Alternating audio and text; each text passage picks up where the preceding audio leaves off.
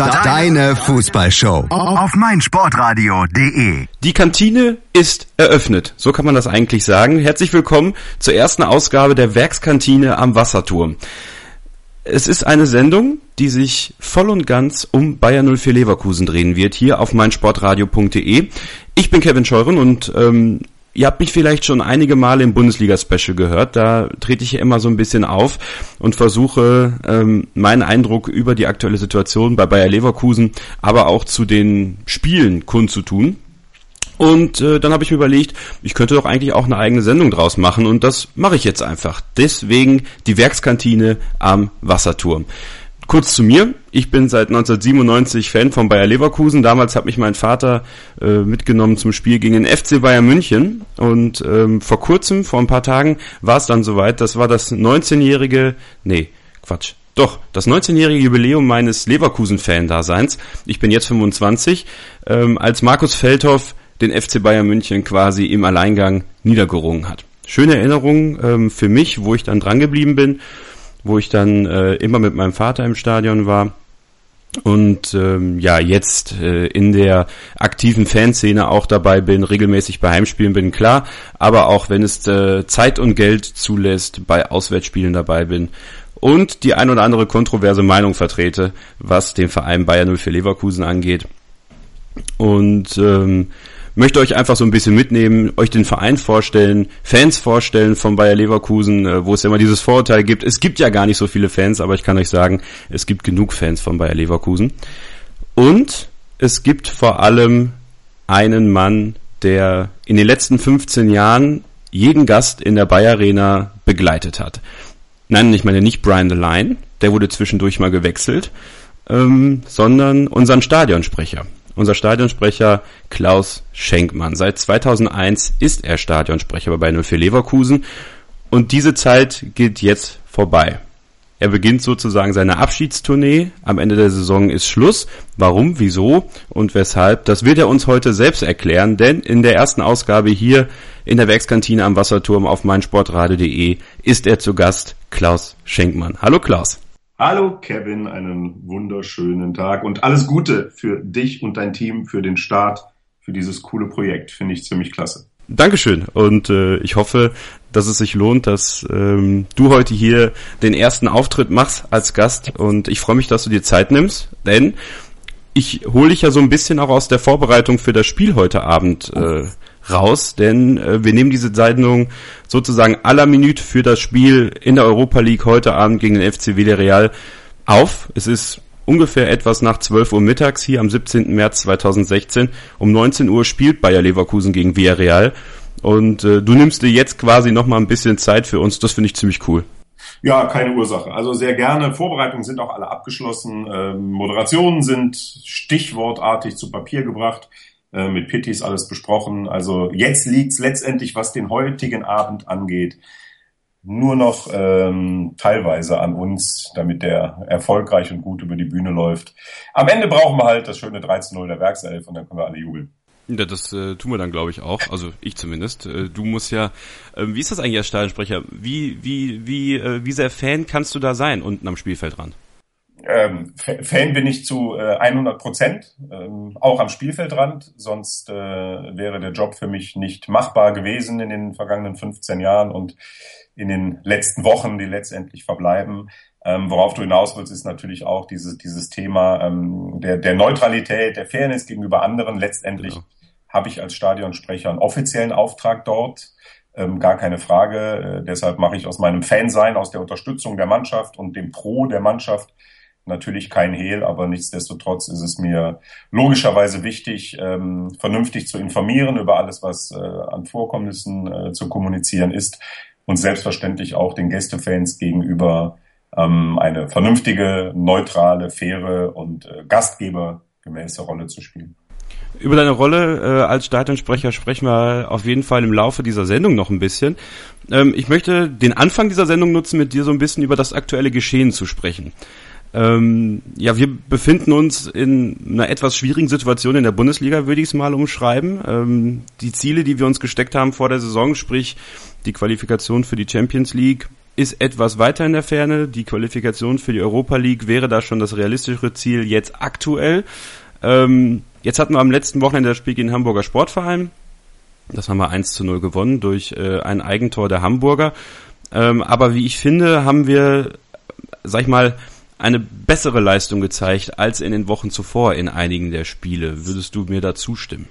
Ähm, da kann ich dir zu 100 Prozent zustimmen und zitiere da gerne unseren lieben Rüdiger Vollborn aus dem Werkself-Fan-Talk nach dem Hamburg-Spiel. Wie hat er so schön gesagt, äh, der Patient ist auf dem Weg der Besserung. Und ich denke mal, das ist auch das Wichtige, was wir aus der Hamburg-Partie mitnehmen müssen. Ähm, ich habe vor dem Spiel gesagt, wir brauchen hier drei Punkte. Ob die Hamburger das Tor schießen oder wir, war mir da ziemlich egal. Ähm, und du hast es ja angesprochen, äh, so ein Blick auf die Tabelle. Es ist halt eine schwierige Situation für alle. Ne? Also wenn man sich mal anschaut, dass wir letztendlich äh, mit 39 Punkten da stehen und damit drei Punkte hinter Mönchengladbach sind, die auf dem vierten Tabellenplatz stehen, ähm, ist nach oben alles drin, aber nach unten irgendwie natürlich auch. Aber das gilt natürlich für alle Mannschaften da. Ja, es ist relativ eng zusammen. Also ja. ähm, das muss man einfach so sehen. Ähm, wir haben natürlich auch diese Saison äh, das Pech, dass uns einige Spiele abhanden gekommen sind. Jetzt aktuell ja wieder Ömer, äh, Ömer mhm. Toprak, der erneut mit einem Muskelfaserriss ausfällt. Ähm, wie, wie, wie, wie würdest du das bewerten? auch dann mit der Kaderstärke, die wir haben, das Auffangen dieser vielen Ausfälle überhaupt möglich ist oder dass es einfach unrealistisch ist und man damit, was man jetzt so hat, auf jeden Fall zufrieden sein muss? Also ich halte die Kaderstärke, ähm, so wie wir sie haben, eigentlich für ausreichend. Ähm, wir haben jetzt, also das ist eine, Situation, die ist ja auch nicht normal, muss man sagen. Also dass so viele Leistungsträger ähm, jetzt zu diesem Zeitpunkt auf einmal ausfallen, und dass natürlich die, die dort die Lücken schließen müssen sollen, die es kompensieren sollen, auch vor, äh, vor ziemlichen Herkulesaufgaben zum Teil stehen. Ähm, das ist anderen Vereinen auch schon passiert. Uns passiert es jetzt in einer Situation, in einer, in einer Phase der Saison, wo es natürlich besonders bitter ist. Also gerade wenn äh, Stützen wie Ömer, Lars und, und andere ähm, nicht mit dabei sind. Ähm, ich denke aber, die Mannschaft hat in einigen Spielen davor, ähm, aber vor allem jetzt auch ähm, am Sonntag gezeigt, ähm, dass der Kader ausreichend ist, ja, dass wir mit mit einem Marlon Frei, ähm, einem Benny Hendricks auf der Bank, Marlon hat klasse Spiel gemacht ähm, und, und ein Julian, der wieder gezeigt hat, äh, dass er von Anfang an spielen kann und dass er 90 Minuten wertvoll für die Mannschaft sein kann.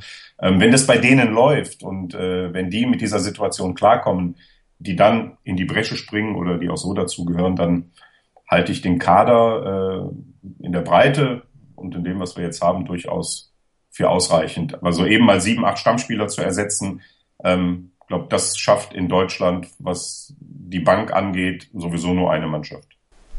Was aber auffällt, ist, dass wir in dieser Saison äh, einiges zulassen. Sachen zulassen, die wir in den vergangenen Saisons nicht so prägnant auf jeden Fall hatten, und zwar gegen uns. Das ist äh, zum einen das Spiel bei Standardsituationen für, also nicht für uns, sondern gegen uns in unserem Strafraum.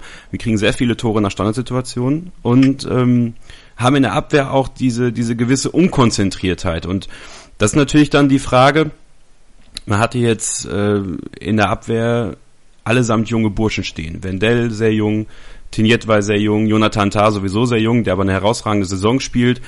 Immer Toprak zwar erfahrener, aber trotzdem noch sehr jung. Gleiches gilt für Papa. Ähm, glaubst du, dass gerade in der Abwehr aktuell so einer wie, wie Emir Spahic, abseits von dem, was da drumherum passiert ist, aber wegen seiner Erfahrung und seines Alters, der uns so ein bisschen abgeht? Mm, nö, äh, Glaube ich nicht. Also die Jungs, die du angesprochen hast, äh, ja, die sind jung, gar keine Frage, haben aber gezeigt, also gerade äh, Jonathan, äh, das Alter eigentlich keine Rolle spielt. Ähm, ich glaube nicht, dass, dass, äh, dass es hier um, um, um Themen geht wie Erfahrung oder wie auch immer. Es sind, es sind immer wieder äh, Situationen, ja, da, da war die Abwehr unsicher, da, da gab es äh, Abstimmungsprobleme. Ähm, die hatten wir mit erfahrenen Innenverteidigern auch. Ja, die, die gab es auch. Und äh, jetzt, jetzt häuft es sich halt ein bisschen bei den, bei den Standards. Ähm, gut, das sind, das sind alles Dinge, weißt du, über, über die spricht keiner, wenn vorne zwei Hütten mehr gemacht werden in dem Spiel ähm, und du die nötigen Punkte hast. Ich gebe dir recht, es, es, es fällt auf. Also ich meine, wenn man, wenn man sich die Tore anschaut, die wir beispielsweise ähm, in, in Augsburg bekommen haben, wo so ein bisschen äh, ja, die Mannschaft auch zugeschaut hat, wie Augsburg die Tore reingemacht hat und auch die Tore, die wir ähm, jetzt in Villarreal bekommen haben, ja, dann haben wir eine eigene Situation vom Strafraum des Gegners und dann ist halt hinten keiner zur Absicherung da ähm, und dann wirst du da überrannt. Ähm, ja, also ich finde es immer ein bisschen müßig, äh, sich Gedanken zu machen, äh, würde der uns gut tun, würde der uns gut tun. Ähm, letztendlich hat man die Mannschaft, die man gerade hat und äh, ja, wenn, wenn Spieler wie Emir Spajic sich äh, als Fußballprofis verhalten hätten, wären sie ja jetzt auch noch hier. Gut, das stimmt. da gebe ich dir auf jeden Fall recht. Ähm, sprechen wir doch mal über vorne. Wir haben ähm, in der Offensive Spieler, die, oder sagen wir mal so, Spieler, wo sich andere Vereine die Finger nachlecken würden. Karim Bellarabi, Hakan Çalhanoğlu, ähm, ja auch Julian Brandt. Die bleiben allesamt so ein bisschen hinter ihren Möglichkeiten zurück, habe ich teilweise das Gefühl. So ein Karim, der rennt sich sehr oft fest. Ähm, Hakan, und da sprechen wir gleich noch drüber, hat noch ein paar andere Probleme im Hintergrund eventuell, die ihn eventuell belasten könnten. Ähm, und vorne haben wir mit Chicharito einen Weltklasse-Stürmer und mit Stefan Kiesling einen, der natürlich Leverkusen lebt. Ähm, warum, warum glaubst du, ist es, ist es offensiv manchmal nicht griffig genug? Ich habe manchmal das Gefühl, man spielt zwar relativ guten Fußball, auf jeden Fall. Also das Passspiel stimmt und, und viele Pässe auch um den Strafraum herum, aber es fehlt manchmal dieser zwingende Punch, äh, dieses Tor zu machen. Und, und ja, ich weiß nicht, wie ich das beschreiben soll. Weißt du, was ich meine?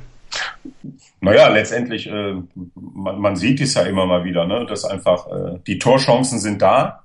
Ähm, sie werden auch rausgespielt. Weiß ich nicht, wie viele Bälle sind an, am Aluminium gelandet? 19, 20? Irgendwie sowas, ja. Ja, auch das sind Dinge, ähm, alles keine Entschuldigung letztendlich. Äh, wenn, wenn, wenn, wenn die Bälle vorne nicht reingemacht werden, werden sie halt nicht reingemacht, andere treffen. Äh, das ist dann so.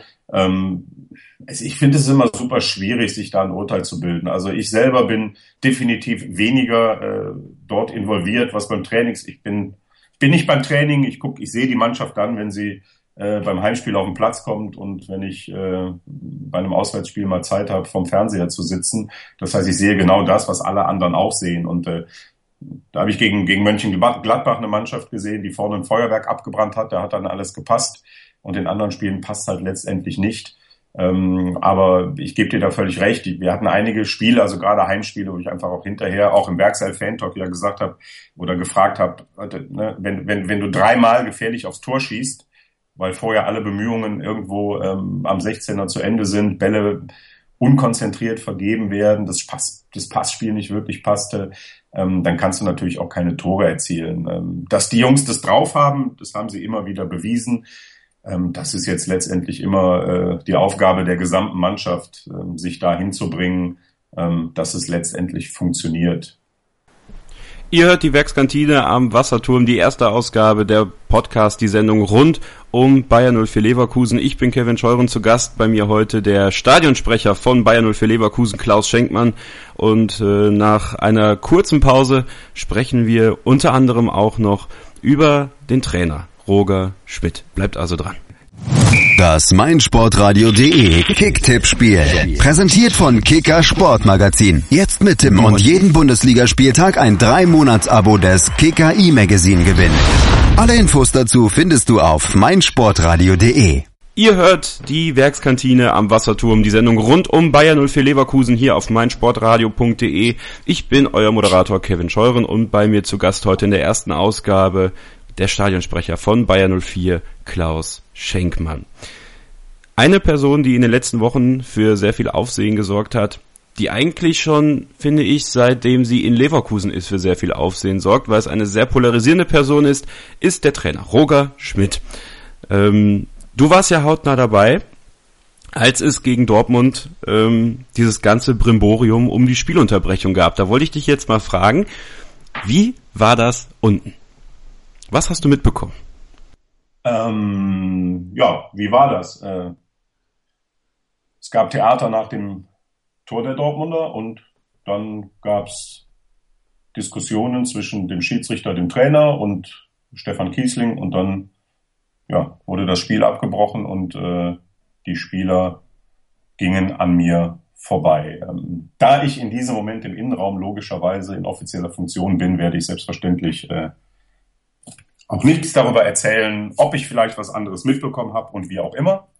Ähm, ich habe natürlich die Schiedsrichter vor mir hautnah erlebt, ähm, kann aber dazu auch nicht viel mehr sagen als das, was ihr alle mitbekommen habt. Ich war sehr überrascht, als auf einmal das Spiel abgebrochen wurde und irgendwann sagte man uns geht nachher weiter und dann ging es halt weiter. Mm, ja, und alles andere, denke ich, äh, haben deine Zuhörer deutlich intensiver erleben können ähm, als ich, weil sie von Sky und Kameras und Reportern versorgt wurden. Fandest du die Spielunterbrechung angemessen?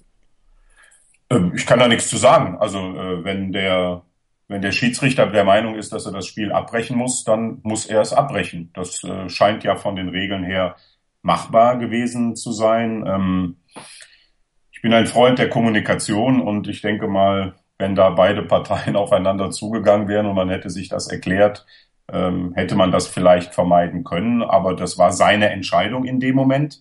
Er wird seine Gründe dafür gehabt haben und ähm, von daher ähm, ja, will ich mir auch gar nicht anmaßen, das irgendwie zu bewerten, ob das angemessen ist oder nicht. Was mir auf der Tribüne aufgefallen ist, als das Spiel abgebrochen worden ist, äh, also ich stehe ja hinterm Tor und äh, in der Nordkurve und es war eine sehr komische Stimmung, als die Spieler dann in der Kabine waren und ähm, es war still im Stadion. Keine Musik, äh, keine Durchsage eurerseits. Äh, wie, wie war das für dich? Also jetzt mal unabhängig davon, was unten erzählt worden ist und was du, was du sagen kannst, was du nicht sagen kannst. Aber diese Situation für dich ist ja als Stadionsprecher, wir haben ja schon mal Spielunterbrechungen in Leverkusen erlebt, so ist es ja nicht. Diese Pyro-Geschichte gegen Frankfurt ist da nur zu nennen vor, vor einiger Zeit. Und ein Gewitter. Und ein Gewitter. Genau, das Gewitter. Oh ja. Aber das war eine Spielunterbrechung, die in der Bundesliga noch gar nicht zustande gekommen ist, in, in dieser Art und Weise. Wie, wie, war das, wie war das für dich ganz persönlich? Also, was, was dachtest du, müsstest du was sagen? Oder, oder war für dich klar, ich sage jetzt erstmal nichts, warte ab, was passiert? Oder wie war das für dich da unten? Ja, wir kommunizieren ja Themen ganz klar in Absprache. Ähm, mit den, mit den Entscheidern äh, in Regie und oben. Und äh, ich habe mich halt schön auf die Trainerbank gesetzt und äh, habe darauf gewartet, ähm, ob wir etwas äh, sagen oder erläutern sollen. Ähm, da waren alle der Meinung, dass das wohl in der Zeit nicht der Fall sein sollte und äh, dann sind wir dann auch da ganz entspannt. Wir sind ja Standby, ja, das geht, wir haben ja direkten Draht zu allem, was ist. Also die Schiedsrichter sind bei mir unten. Ähm, wir können jederzeit äh, informieren, aber ähm, da wurde nichts an uns rangetragen, also haben wir dann auch erstmal uns zurückgehalten und äh, ich fand es hinterher auch, auch okay, weil es war letztendlich kamen die Mannschaften irgendwann wieder und es wurde weitergespielt und äh, die großen Diskussionen waren ja dann hinterher. Das stimmt. Dass das natürlich ein Novum war in der Form, äh, gar keine Frage, aber ähm, ja, es, ähm, es war eine Situation so, wie sie ist. Es war, es war live. Wir gehen mit der Situation dann ähm, entsprechend äh, professionell um. Man gibt keine Informationen, logischerweise, von denen man nicht weiß, inwieweit sie äh, zutreffend sind. Also wir werden da als Stadionsprecher nicht spekulieren, nur um was zu sagen. Ähm, und äh, vielleicht war man sich ja auch dann ähm, in den Katakomben nicht so ganz einig, wann geht's weiter, wie geht's weiter. Man hat da sicherlich auch diskutiert, ob man einfach eine kurze Unterbrechung macht. Das weiß ich aber nicht. Ähm, von daher haben wir einfach abgewartet, was passiert und dann kamen die Mannschaften wieder auf den Platz. Ähm, die Kollegen, den Kollegen vom Fernsehen ging es ja ähnlich. Und dann ging es halt weiter. Also. Ähm, Im Nachgang dessen gab es ja dann die große Verhandlung rund um Roger Schmidt und auch die Sperre, die im Nachhinein ausgesprochen worden ist. Drei Spiele durfte er nicht an der Seitenlinie stehen, zwei Spiele stehen noch zur Bewährung aus, die, äh, wenn es äh, schlecht gelaufen wäre, ja schon am Wochenende eventuell eingelöst worden wären. Beim Spiel gegen Hamburger SV ist er wieder mit den Schiedsrichtern aneinander gerasselt, aber das wurde dann ohne Bemerkung im Spielbericht so hingenommen. Roger Schmidt, eine sehr polarisierende Person, habe ich ja schon gesagt, der eine sehr eigene Art hat. Für mich als Fan eine relativ arrogante, eine teilweise selbstverliebte und uneinsichtige Art. Das sage ich äh, jetzt wirklich rein aus meiner aus meiner Fansicht, ähm, der kein einfacher Typ zu sein scheint, der kein einfacher Typ ist, der Erfolg will. Aber die Frage ist, ist er für das, was wir brauchen, der richtige Trainer? Und ähm, da wird ja immer gerne auch diese Systemfrage gestellt. Ich weiß natürlich jetzt nicht, inwiefern äh, du da auch gerne mal deine Gedankenspielchen machst. Wir haben ja schon einige Trainer erlebt, auch gemeinsam. Und ähm, ich erinnere mich an eine Situation, das war mein erster Auftritt im Werkself Fan Talk. Und zwar war das nach dem Spiel gegen Eintracht Braunschweig vor zwei Jahren. Relativ zur selben Zeit. Da haben wir eins zu eins gegen Braunschweig gespielt. Und es war ein ganz schlimmes Heimspiel. Wir hatten, glaube ich, die erste Torchance nach 50 Minuten oder sowas. Irgendwas war da. Und ähm, da habe ich damals relativ offen gesagt, dass man, wenn man die Ziele erreichen will, über den Trainer nachdenken sollte. Die Ziele erreichen ähm, ist in diesem Jahr schwerer als sonst. Wie siehst du die Rolle des Trainers? Ja, also zum einen ähm, kenne ich Roger Schmidt als ein als das Gegenteil von arrogant. Ähm, er ist super sympathisch, äh, alles andere als unnahbar. Ähm, er hat äh, über Jahre bewiesen, dass er Ahnung vom Fußball hat. Also anders als ich. Ich bin kein Fußballfachmann. Ich gucke die Spiele, finde die gut oder finde die nicht gut und mache mir da auch gar nicht so viel Gedanken, ganz ehrlich. Also ähm, ich finde ihn als Mensch äh, prima. Also wenn Leute, die äh, ihre Ziele durchsetzen wollen und, und die auch für das einstehen, äh, was sie sagen und hinter dem stehen, was sie tun.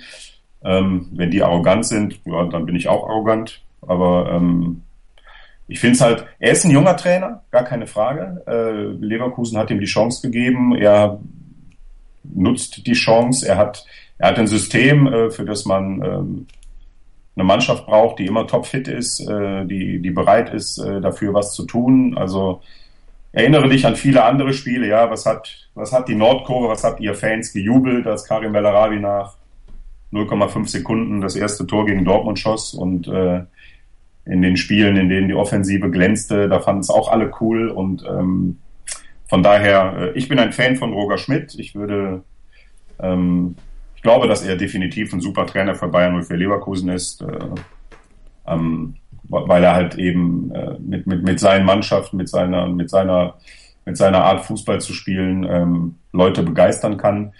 Ähm, dass sowas auch mal nach hinten losgehen kann, ist gar keine Frage. Aber ich sehe dann lieber den Fußball und ich glaube, dass auch äh, Spieler lieber unter Roger Schmidt spielen als unter Trainern, wo es darum geht, lasst uns möglichst lange den Ball in der eigenen Hälfte behalten, da kann der Gegner kein Tor schießen.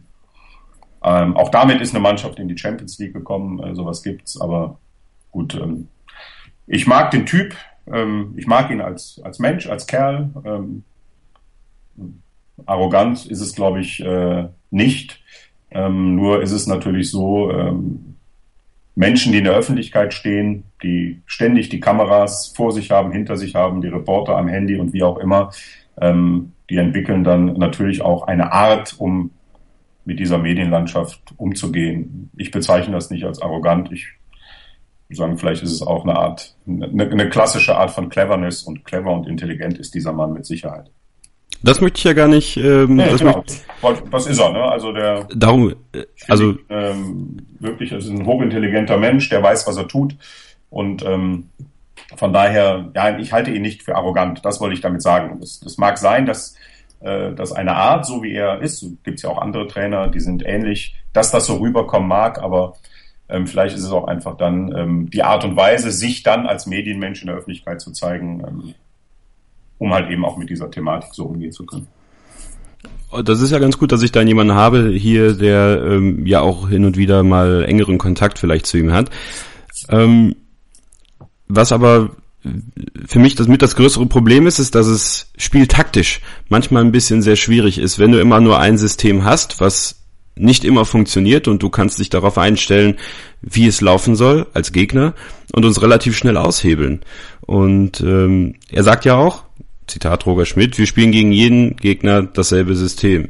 Ähm, wie schwierig ist es da, wenn er zum Beispiel ähm, unseren Gegner in der Europa League im äh, während unsere Mannschaft spielt, dort beobachtet und du dann im Spiel in Villarreal einfach wenig davon siehst, was gescoutet worden ist. keine Ahnung, weiß ich nicht. Ich weiß ja nicht, was gescoutet wurde. Ich kann es auch nur noch mal wiederholen. Äh, das ist, ähm, ich, ich kann dazu so fußballerisch einfach nichts sagen. Ich habe vom Fußball echt keinen Plan. Wir können uns über Handball unterhalten, da verstehe ich eine Menge mehr von. ähm, oder über Fitnesstraining, da verstehe ich fast alles von. Ich habe habe nicht wirklich Ahnung von Fußball. Ich habe mich da auch nie wirklich, mich interessiert das auch nicht. Also mich okay. interessieren auch Fußballtaktik nicht. Das brauchte ich damals als WDR-Reporter nicht.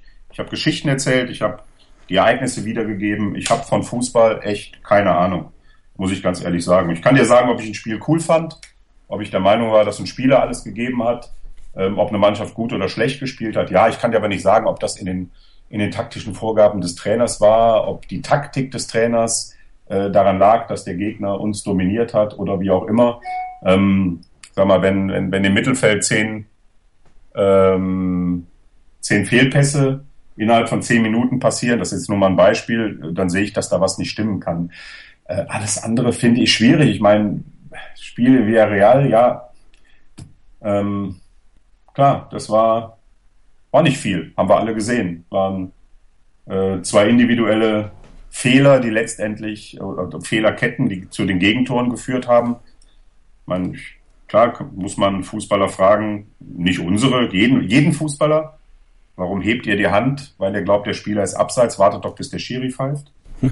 Das ist aber auch so eine Fußballerkrankheit, äh, irgendwie nicht zu warten, bis das Spiel unterbrochen ist. Ähm, ja, dann kommt so ein blöder Fehlpass und dann steht da hinten keiner. Das sind Dinge, ich finde das immer schwierig. Also die Mannschaft bringt sich selber in so eine Situation ähm, und äh, ich finde es nie okay, nie okay, äh, negative Dinge immer an einer Person, an, an einem Spieler oder irgendwie festzumachen. Ähm, denn letztendlich äh, für das, was auf dem Platz passiert, sind immer alle verantwortlich. In der Vorbereitung, beim Spiel selber, in der Analyse das ist immer ein Konglomerat aus Spielern und Trainern und dem Umfeld. Ähm, und manchmal hat man halt Situationen, da stimmt das eine und dann stimmt das andere nicht. Also ich bin kein Freund davon, äh, wirklich sich, äh, sich Gedanken zu machen über einzelne Spieler. Also wenn ich dann, wie gesagt, ich äh, lese keine Fußballthemen in sozialen Netzwerken. Ich kommuniziere auch Fußball nicht in sozialen Netzwerken. Manchmal stolper ich schon mal darüber und denke mir so, ach Leute, ja, ja, schöne Kritik an, an Stefan Kiesling warst du nicht der, der vor drei Wochen noch geschrien hat, geil, er trifft wieder und jetzt ist er wieder der Fußballrentner. Das sind alles so Betrachtungen, ähm, muss ich ganz ehrlich sagen, die interessieren mich nicht. Und äh, mit allem anderen, äh, da müssen, da müssen Mannschaft, Trainer und Verein miteinander klarkommen und agieren und sich gemeinsam überlegen, ist das, passt das, stimmt das, ist das das, was wir haben wollen? Und äh, ich finde, man muss ähm, Menschen auch eine Chance geben und äh, das, was uns am, am, am Fußball von Roger und der Truppe Spaß gemacht hat, ähm, das haben wir auch oft genug erlebt und äh, auf den Sachen würde ich aufbauen und nicht auf den anderen rumreiten. Klare Meinung, klare ja. Kante. Das ist Klaus Schenkmann, das ist der Stadionsprecher von Bayer 04 Leverkusen. Deswegen habe ich ihn eingeladen hier in die erste Ausgabe der Werkskantine am Wasserturm auf meinsportradio.de. Und nach einer kurzen Pause sprechen wir über zwei kleine aktuelle Aufreger, die noch rausgekommen sind. Und vielleicht hat äh, Klaus da auch eine ganz eigene Meinung zu. Und wir sprechen über den Menschen Klaus Schenkmann. Wer ist Klaus Schenkmann? Wie wurde er Stadionsprecher? Und wie hat er seine Zeit bei Bayer 04 erlebt? Bleibt also dran, hier beim meinsportradio.de.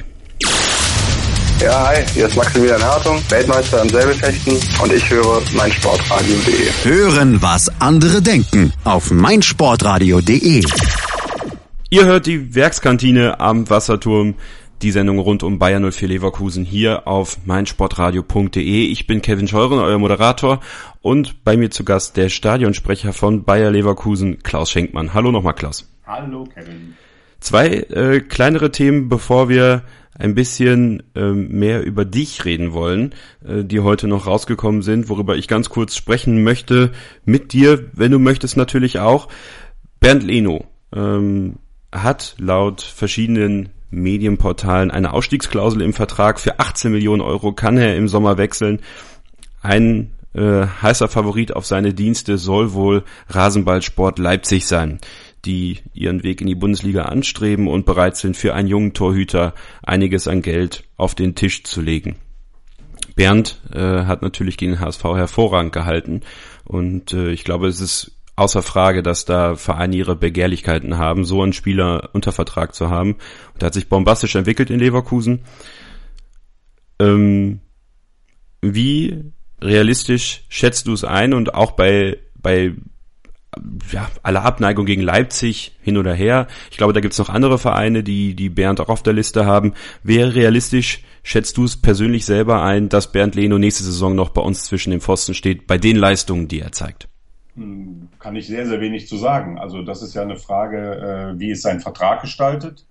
Den kenne ich nicht. Ich behaupte aber auch, dass dieses Portal, ich habe keine Ahnung, schreibe aber von fußballtransfer.de immer ab.com, das auch nicht weiß. Ähm, das sind alles Spekulationen, an denen ich mich logischerweise nicht beteilige. Ich weiß es nicht, ich habe keine Ahnung, inwieweit äh, ähm, er eine Ausstiegsklausel hat. Das ist mir aber auch letztendlich wurscht. Im Endeffekt ist es, wird es seine Entscheidung sein. Er wird sich den Verein suchen, bei dem er sich ideal entwickeln kann, noch weiter entwickeln kann, als er jetzt schon ist. Dass Bayer Leverkusen zu diesem Verein gehören wird und definitiv gehört, bei denen ein junger Torhüter äh, besser werden kann. Das wissen wir alle. Aber ansonsten, äh, Kevin, in die Zukunft blicken können wir alle nicht. Das ist dann letztendlich, wenn solche Angebote kommen und die werden kommen, die sind mit Sicherheit schon irgendwo mal da. Ich meine, wir reden da über einen der besten Torhüter, äh, gerade mit Entwicklungspotenzial, den man im Moment in Europa bekommen kann, würde ich mal behaupten. Ja. Die kommen ja alle aus Deutschland irgendwie in dem Alter. ähm, von daher alles Spekulation. Das ist alles, also eigentlich ist es äh, Quatsch. Ich, logischerweise, das ist äh, auch deine Journalistenpflicht, sich mit mir darüber zu unterhalten, aber ich bin halt auch Journalist ähm, und äh, auch jemand, der weiß, wo gerade im Fußball Informationen herkommen und was mit diesen Informationen dann gerade im Online-Bereich, ähm, auch da gibt es Menschen, die sich für Journalisten halten, ja, da gibt es auch sehr gute, aber ganz, ganz viele halt eben nicht. Ähm, und von daher weiß ich, habe das auch nicht gelesen, ganz ehrlich. Also wenn du dich mit mir über das unterhalten willst, was ich heute gelesen habe, dann wird es für dich langweilig, dann reden wir über Content Marketing für Zahnärzte, über Facebook im, in der dentalen Welt. Ähm, aber ganz ehrlich, ähm, ich gehe davon aus, dass Bernd bei uns bleibt. Also warum auch nicht?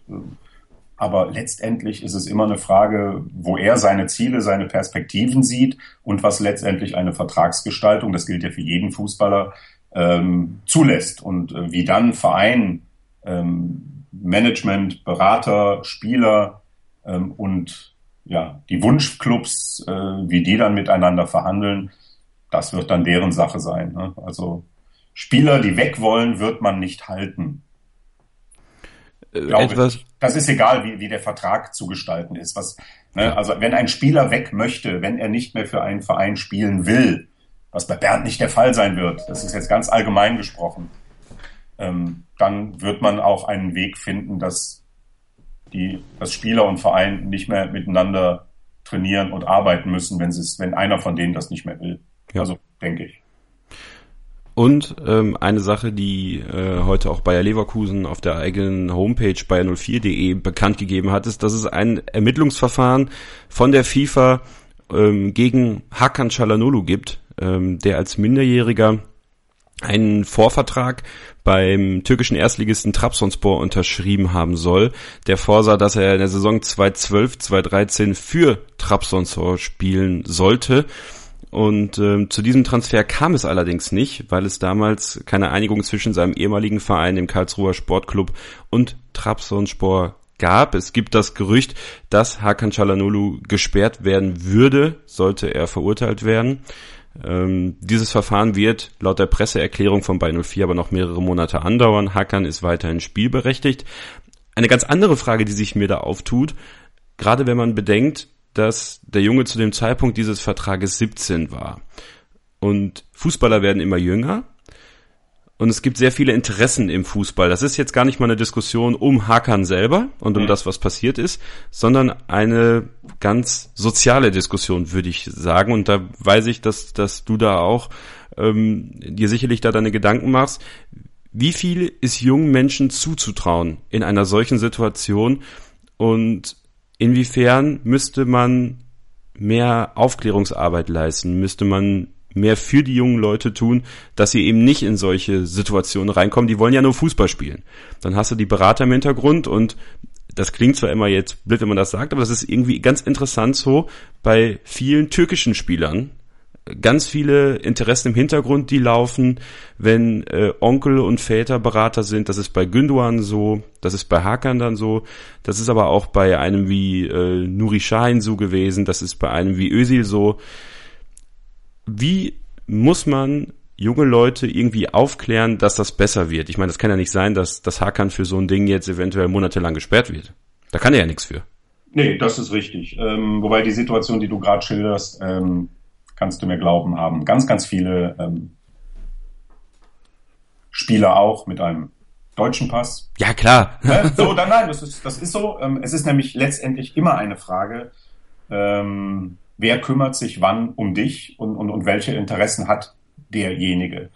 Ähm, Bayern 04 Leverkusen ist da, was das Thema angeht, sicherlich ähm, einer der Top-Vereine überhaupt. Ich meine, äh, wir haben hier ein, ein, ein zertifiziertes, hochdekoriertes, äh, also im Sinne von Qualität ausgezeichnetes Jugendleistungszentrum, ähm, in dem schon die jüngsten Spieler, äh, schon mit die U12-Mannschaften auf Themen vorbereitet werden, wie ähm, Spielmanipulation, Umgang mit Beratern, mit den Medien. Ich selber ähm, gebe regelmäßig Workshops jetzt nach den Osterferien wieder zum Thema Medien, Social Media, Umgang mit sozialen Netzwerken all diese Dinge. Ähm, das ist definitiv eine Aufgabe der Vereine, soweit Vereine Einfluss haben auf die jungen Leute. Ähm, wenn Eltern und Berater ähm, in dem jungen Fußballer ihr Profit Center sehen und ihren eigenen Vorteil und nicht den Menschen, für den sie eigentlich verantwortlich sind, dann haben so Jungs es immer schwer. Ja, also mein, wir selber, du weißt das ja, meine Familie und ich, wir sind Gasteltern für Bayern 04, Jugendfußballer und kriegen natürlich solche Themen wie Eltern, Schule, Training, all diese Dinge hautnah mit, keine Frage. Und ähm, ich halte das hier für, für einen ganz, ganz wichtigen Aspekt, der in anderen Vereinen, aber gut, ich kenne ihn nur von Bayern 04 Leverkusen, wirklich mit, mit viel Engagement äh, aller Beteiligten und auch mit, mit einem hohen Anspruch an, an, an Vollständigkeit dieser Themen durchgeführt wird dass man versucht, sobald man einen Einfluss auf die Spieler hat, äh, diesen so positiv zu nutzen, um sie über solche Dinge aufzuklären. Und ansonsten, ähm, ich meine, das ist wie überall in der Gesellschaft, äh, wenn du dem Einfluss äh, unterlegen bist von Menschen, die vor allem ihren eigenen Vorteil sehen, hast du ein Problem. Ähm, und wenn wir keinen Einfluss mehr und kein, kein, keinen Bezug mehr zu unseren Kindern haben, dann, dann haben wir auch ein Problem, wenn sie von anderen beeinflusst werden. Ja, ähm, deine Frage ist absolut berechtigt. Äh, die die, die ähm, Erwartungen an, an ganz junge Spieler, die Verlockungen, das kommt immer früher, ähm, gar keine Frage. Vereine versuchen schon sehr früh, das wissen wir ja ähm, nicht nur aus Deutschland, das ist überall so, schon sehr früh äh, die besten Talente zu sich zu holen. Ich habe keine Ahnung, wie viel Verträge mit Neunjährigen hat Real Madrid gemacht. Gibt sowas? Weiß ich nicht, aber äh, Bestimmt man hat ja in den letzten Jahren immer mal wieder, ne, dann hat man hier wieder einen Messi aus Norwegen und einen Superstar aus Finnland und ich weiß es nicht. Und die sind alle erst 14 oder 15 und dann haben die schon Verträge. Ähm, wenn da das Umfeld nicht stimmt und, und, und wenn da Eltern ähm, und, und auch ein Verein nicht dafür sorgen, dass die Jungs auf einem guten Weg bleiben und, und frisch im Kopf bleiben, äh, natürlich kommt es dann immer irgendwann zu Problemen, keine Frage. Das wird auf jeden Fall ein Thema sein, was uns sicherlich noch beschäftigen wird. Ähm, bin gespannt, was, was da rauskommt und äh, was das dann für Folgen für Hakan ja. Also haben ganz wird. klar, da bin ich auch äh, definitiv äh, deiner Meinung. Ähm, wenn da irgendwas schiefgelaufen ist vertraglich, wäre es ein Unding, Hakan heute, ihn heute als Fußballer dafür zu bestrafen. Aber ja. Ähm, gut, es ist eine gerichtliche Auseinandersetzung, eine rechtliche Auseinandersetzung, ähm, die äh, ja dann irgendwann auch äh, Gerichte zu klären haben. Und wie deren Meinung zu diesem Sachverhalt dann aussieht, das äh, wissen wir nicht. Das werden wir dann sehen. Machen wir noch eine kurze Pause und äh, dann geht's hier weiter mit dem äh, Werdegang der Karriere und dem Leben von Klaus Schenkmann als Stadionsprecher von Bayer Leverkusen. Er heute zu Gast hier in der ersten Ausgabe der Werkskantine am Wasserturm auf meinsportradio.de. Hören, was andere denken. meinsportradio.de. Natürlich auch auf Facebook und Twitter. Ihr hört die Werkskantine am Wasserturm hier bei meinsportradio.de, die Sendung rund um Bayern 04 Leverkusen. Ich bin Kevin Scheuren, zu Gast heute bei mir, der seit 15 Jahren äh, tätige Stadionsprecher von Bayer Leverkusen, Klaus Schenkmann, der am Ende dieser Saison sein Mikrofon zur Seite legen wird, seinen, äh, seinen Job als Stadionsprecher an den Nagel hängen wird. Klaus, wie bist du Stadionsprecher geworden? Ja, eine Frage, die mir noch niemand gestellt hat und schon gar nicht in den letzten Wochen. Ähm, ja, also ich hole vielleicht ein ganz klein bisschen länger aus. Ich habe ja, klar. Ich, oder ein bisschen weiter aus. So, äh, bevor ich den, den Job als Stadionsprecher begonnen habe, habe ich ja schon für Bayern 04 gearbeitet, habe Saisoneröffnung moderiert, habe Veranstaltungen moderiert, habe auch schon mal ähm, damals, glaube ich, den Kollegen Feldhoff vertreten ähm, auf, der, auf dem grünen Rasen der Bayer Arena. Also ähm, ich bin ja nicht zu Bayern 04 gekommen, so nach dem Motto, hallo, hier bin ich, äh, ne? sondern als Fan seit 1979, nicht jetzt immer im Stadion, aber äh, aktiv dabei und ich habe äh, in den Jahren 93 bis 99 ähm, Bayern 04 begleitet durch die Bundesliga für die Sportschau, für Sport im Westen. Ähm, bin im Grunde genommen da natürlich ein- und ausgegangen. Also das, das Verhältnis zu Bayern 04 war schon sehr eng. Ähm, der genaue Auslöser, weiß ich auch nicht. Also irgendwann ging es halt um das Konzept, wie macht man das weiter? Ähm, macht Günter Matzkowiak das alleine. Der Verein wollte es dann ein bisschen anders machen. Man hat mich gefragt, ich habe gesagt, jo, was muss ich tun? Und äh, habe dann im Grunde genommen auch äh, dann begonnen in einem für uns ja sehr, sehr aufregenden ja. Jahr 2001. Ich erinnere mich noch, ähm, als ich dann früher in der Family Street, so hieß die, die, die Gegengerade damals noch. Family Street hatten wir auch zu der Zeit, ja, richtig. Irgendwie. Ähm, oder kurz danach oder so, ne? Genau, mit der, mit der goldenen Möwe im, äh, in Reichweite.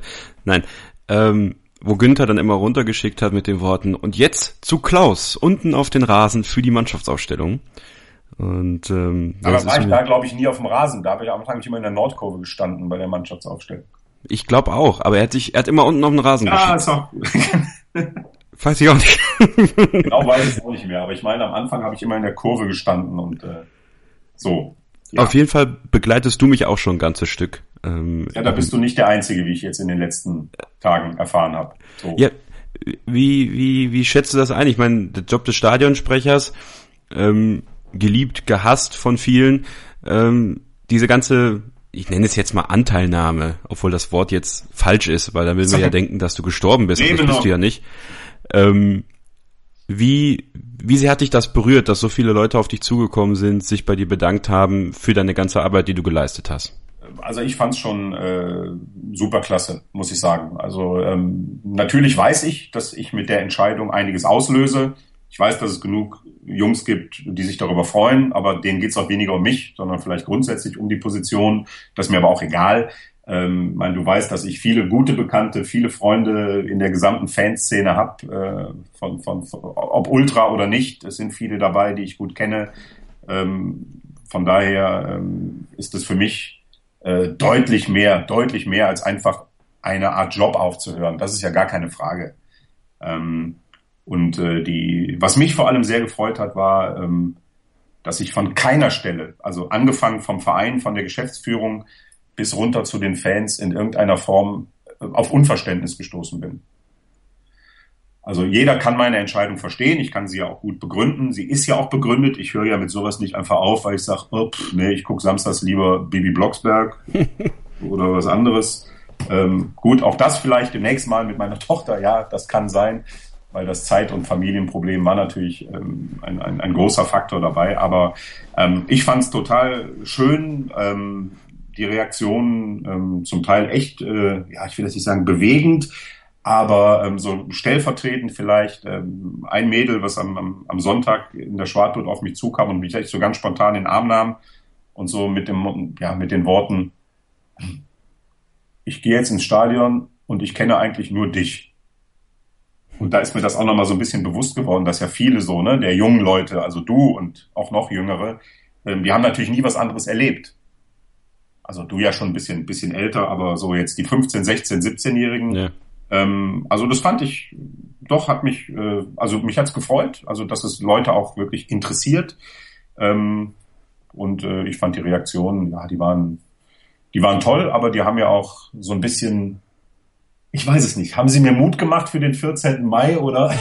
ähm, Schöner wäre es natürlich äh, gewesen mit der Meisterschale. Dieses Datum ähm, aktuell äh, mit noch mehr Grausen auf mich zukommen, ähm, kann ich nicht sagen. Also letztendlich, ich habe versucht, ganz vielen zu antworten, die mir persönlich geschrieben haben. Ich habe zumindest jeden Post, der sich darum drehte, geliked, wenn auch nicht immer darauf geantwortet. Ähm, aber nein, die Reaktionen waren durch die Bank weg so, dass ich sage, also da muss ich mich vor allem für bedanken und nicht umgekehrt. Ich kann ja ganz offen sagen, ähm, das habe ich ja auch damals bei meinem Amtsantritt, ich bin ja auch Stadionsprecher, und zwar beim Landesligisten Westfalia Gem und ähm, habe das, das damals ja auch geschrieben. Ja, genau, mehrfach. Wir haben drüber gesprochen. Ja. Wir haben drüber gesprochen und da habe ich auch geschrieben, dass du äh, da ja auch mein Vorbild bist, ähm, dass ich da ja auch viel äh, gelernt habe, wie ich das zu machen habe und das ja auch nutze für meine eigene Erfahrung. Erstens muss ich dir noch äh, etwas zurückgeben und zwar aus dem Werkself-Fan-Talk äh, nach dem Spiel gegen Augsburg damals. Als du mir auf die Schulter geklopft hast und mir gesagt hast, da ich ja äh, ein, ein recht kritischer Fan bin, auch hin und wieder mal, ähm, vielleicht wird dein Verein ja eher Meister als wir. Und ich kann dir sagen, es ist passiert. Er hat es geschafft. Wir haben es geschafft. Gut, also ich, wär, ich gehe definitiv davon aus, dass ich, dass ich mich äh, ohne Titel von diesem Job als Stadionsprecher verabschieden werde. Und dann, da hast du mir auf jeden Fall was voraus. Ähm, naja, ich war zumindest live dabei, als wir den Pokalsieg in Berlin geholt haben, wenn auch als Reporter und nicht als Stadionsprecher. Also, ähm, aber ähm, ich würde mich über jeden natürlich, also ich gönne dem Team, was es nach mir macht, holt direkt in der ersten Saison den Titel und ich stehe mit euch keine Ahnung, wo, auf der Rathausgalerie oder? Das weiß ich gar nicht, ne? Egal, spielt keine Rolle. Also ähm, ich will ja den Balkon im D-Block nehmen. Ja, Machen wir so im Stadion. Ja, also ne, deshalb die. Das sind aber auch so Dinge, Kevin, das weißt du selber. Also, ja klar. Die reflektiere ich nicht mehr. Weißt du, holen wir einen Titel, holen wir keinen Titel. Ich meine, letztendlich, äh, das hängt immer von so vielen Dingen ab. Wir haben es ja gerade in diesem ersten Jahr, in dem ich angefangen habe, erlebt. Äh, und auch die Jahre davor, die ich als WDR-Reporter unterwegs war, die die Jahre mit Christoph Daum, 97, 98, na, wie, wie nah war man an manchen Dingen dran? Ähm, und dann sind so entscheidende Sachen, die fehlen. Das ist dann immer irgendwie uns passiert, ja. Gut, keine Ahnung, woran es liegt. Also, weiß ich nicht. Äh, für mich ist Bayern 04 Leverkusen, also der Verein ist nicht anders als andere Vereine. Wir sind ein cooler Club, wir haben coole Fans, wir haben, wir haben Tradition, uns gibt es ewig. Hier hat irgendwann mal ein Unternehmen gesagt, wir wollen, dass unsere Mitarbeiter Fußball spielen. Ähm, und aus dieser Möglichkeit ist ein toller Fußballverein erwachsen. Das uns anzukreiden, halte ich heute für hochgradigen Schwachsinn, habe ich früher für hochgradigen Schwachsinn gehalten. Und äh, so wie ich äh, letztendlich auch jedem mit auf den Weg gebe, akzeptiert, dass andere nicht Fan eures Vereins sind. Sie haben ihre Gründe dafür, dass sie einen anderen Verein lieben und das sollte man ihnen gönnen und das sie stimmt. dafür nicht verurteilen. Da gebe ich dir recht. Aber was ich eigentlich sagen wollte, ist, dass du äh, da mein Vorbild bist. Wie sieht ein Tagesablauf bei dir vor einem Spiel aus? Das ist eigentlich immer ganz, äh, ganz ordentlich durchstrukturiert. Der, die, die, die Vorbereitung ist oft am Abend vorher erledigt, weil ich mich da mit Pitti austausche, wir Texte austauschen, Moderation austauschen. Spielplan. Pitti ist deine Kollegin, also für die, genau, die es nicht meine, wissen. Meine, meine Moderatorenkollegin. Ähm, wir schauen uns am Vorabend oder am Vortag des Spiels den Regieplan an, schauen, gibt es irgendwas, Besonderheiten, auf die man achten muss? Gibt es Dinge, wo wir vielleicht sagen, da macht es äh, irgendwie, ähm, ja, da ist es sinnvoll, dass, dass, dass du das machst, dass wir es anders aufteilen. Ansonsten haben wir uns ja in den letzten Jahren schon angewöhnt, in der Doppelmoderation eher miteinander uns zu unterhalten, als hier so strikte, strange Moderationen zu machen. Ähm, und wir haben, wenn alles normal ist, knapp dreieinhalb Stunden vor Anpfiff ähm, unsere Regiebesprechung oben im, im, im Süden der Bayer Arena, wo wir dann mit dem ganzen Team letztendlich äh, die ganze Show durchgehen. Das ist ja auch nicht mehr so wie 2001, wo einer Musik gemacht hat und mir ist ein Mensch mit der Kamera hinterhergelaufen und einer, der den Sendemast gehalten hat. Wir machen heute Stadion TV mit drei Kameras ähm, und einer richtigen Regie und Schnitt und allem drum und dran. Und ähm, das muss natürlich alles gut synchronisiert werden. Ähm, aber da ist natürlich mittlerweile auch einiges, einiges an Routine drin. Das heißt, wenn nichts Besonderes da ist, dann sind solche Dinge auch schnell abgesprochen. Ähm, nach der Regiebesprechung gehen, treffen wir uns alle unten im Innenraum zur technischen Probe. Das heißt, wir checken die Mikros durch, Alex schaut oben, ob, ob die Pegel stimmen, ob es irgendwas ist, wo wir sagen, ups, da haben wir jetzt gar nicht mit gerechnet, dass es da quietscht und da hakt. Ähm, aber auch da funktioniert fast immer alles. Und äh, wenn wir die, ähm, die technische Probe hinter uns haben, dann gehen Pitti und ich in die Kiste. Also in die Fankiste. oh. Aber sie sagt das immer nach oben. So, deshalb kann ich das hier öffentlich sagen. Das ist, okay. Äh, das ist ein kleiner Running Gag bei uns, dass wir dann in die Kiste gehen. Das heißt, wir gehen zu den Fans, treffen uns da, ähm, vor Stadieneröffnung ne, in der Fankiste, meistens so hier mit, mit Rüdiger Vollborn und Puffy und Frankie und dann wird geplaudert oder mal Fußball geguckt, je nachdem, was für ein Spieltag gerade ist. Ähm, und im Regelfall bleiben wir da bis Stadieneröffnung, weil wir natürlich da auch noch ein paar Fans begrüßen, die sich regelmäßig mit uns treffen da und ähm, sind dann normalerweise 45 Minuten vor Programmbeginn. Programm fängt ja meistens so eine Stunde vor Anpfiff an. Und dann sind wir 45 Minuten vor Programmbeginn, äh, gehen wir ins Stadion, haben auch da eine ganz traditionelle Runde, ähm, indem wir halt ähm, von der Nordkurve aus Richtung Süden gehen, und zwar im Osten der Bay Arena, dort die Ordner begrüßen. Ein paar Ordner warten immer auf uns. Bei einem muss ich immer aus der Tüte mit den Fruchtgummis. Aha. Man kommt aus Bonn oder so. Da muss ich immer so kleine schwarz-rote Vampire rausnehmen, die er immer für mich raussucht, als kleinen Glücksbringer. Die darf ich dann essen. Ähm, das sind so kleine, da freuen die sich auch drauf. Das sind so kleine Rituale, die wir machen. Ja, und dann äh, schauen wir es halt nochmal an. Pult steht alles, alles okay. Und, ähm, und eine Stunde vor Spielbeginn geht's dann letztendlich mit dem Programm los. Im Anschluss dann natürlich immer noch der Werkself-Fan-Talk. Im Anschluss dann der Werkself-Fan-Talk, exakt. Also zumindest an normal getimten Bundesligaspieltagen ja. und bei den Spielen, bei denen es hinterher nicht zu einer Verlängerung kommen könnte. Also heute gibt es keinen. Aber heute gibt es ein Spiel um 19 Uhr Anstoß gegen ja. Villarreal. Du musst gleich natürlich schon wieder zum Stadion, ich auch, ja. Ich habe mein äh, Papa-Trikot schon angezogen. Und ähm, noch ein paar kurze Fragen, bevor wir zum Ende kommen müssen. Wenn du ein bestes Spiel für dich als Stadionsprecher nennen müsstest oder drei, gibt es, sagen wir mal, eins, eins bis drei Spiele, die dir wirklich in Erinnerung geblieben sind, wo du sagst, das werde ich nie vergessen? Ja, auch die Frage, äh, auch die Frage habe ich in den letzten Tagen schon nicht beantworten können. Ähm, total schwierig. Also ähm, es waren zu viele, um zu sagen, boah, da waren jetzt Spiele dabei, die wird man nicht vergessen. Klar, also die Champions League Knaller 2002 auf dem Weg ins Finale mit den späten Toren von Lucio oder wie auch immer. Äh, also was vergisst du logischerweise nie. Ähm, ich vergesse aber auch Spiele nicht, wo du hinterher nach Hause gegangen bist und hast gedacht, um Himmels Willen, wieso haben wir denn heute hier gegen die Mannschaft von der anderen Rheinseite verloren? Hm. Auch die vergisst man nicht. Ähm, es waren viele dabei. Also ich kann jetzt wirklich dir nicht sagen, hey, da war jetzt am so und so vielten dieses 4 zu 0 gegen, das mhm. war total irre. Nee, muss ich sagen. Also äh, das Pokalfinale in Berlin gegen Bremen, klar. Da war ich ja dann auch als Stadionsprecher mit Arndt Zeigler da. Äh, das war natürlich ein super Erlebnis, bis auf das Spiel am Ende dann selber ähm, mit, mit, mit unseren 25.000 schwarz-roten Fans beim Berliner Olympiastadion. Das war super cool. Ähm, ansonsten, nee, kann ich, kann ich auf die Frage nicht wirklich so antworten. Also wenn du mir jetzt deine zehn Highlights nennst, dann sage ich dir sehr wahrscheinlich, ah ja, klar, die alle und oh, das habe ich ja letztens auch wieder mit einem gehabt. Und weißt du noch da, ja, weiß ich alles, ja. ja. Klar, also ähm, das Spiel, was ich in meinem Leben nicht vergessen werde, da war ich im Stadion, da war ich aber noch kein Stadionsprecher und da haben wir auch nicht da gespielt. Da wurde halt das Spiel in Unterhaching übertragen. Ich glaube, das werde ich auch in meinem Leben nicht vergessen. Also von daher, ähm, es war zu viel, Kevin, einfach. Ne? Es waren so viele grandiose Spiele dabei.